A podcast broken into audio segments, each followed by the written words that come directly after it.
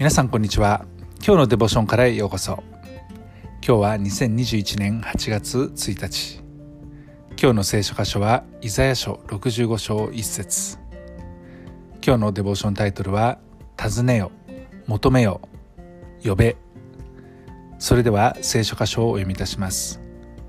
私に尋ねようとしない者にも私は尋ね出されるものとなり私を求めようとしない者にも見出されるものとなった。私の名を呼ばない民にも私はここにいるここにいると言った。私たちの神様の愛はとても大きくてとても深くてそして私たちのことを決して諦めることのないお方です。ですから神様は私たちに対してですね本当に諦めることなく接してくださってそして私たちをいかに愛してくださっているのか呼びかけてくださるお方です。神様が言っているこの箇所では私に尋ねようとしない者にも私は尋ね出されるものとなった。それは神様が働きかけるからこそ人々は神を尋ね出そうとする。かつては尋ねようとしなかった者さ者たちさえも尋ね出すものとなったということを言っていますね。そして求めようとしない者たちも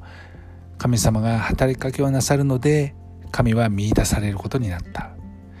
そして神の名を呼ば呼ぼうとしない民たくさんいますけれどもでも私はここにいるよ。私はここにいるよと言ってくださっているということですね。私たちも神から離れてまた神は遠くにいるんではないかと感じる時あるかもしれません。しかし神は尋ね出されるものとなり見出されるものとなって私たちが本当に神のことを尋ねまた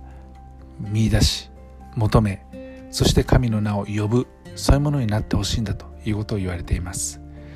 ですから私たちも今日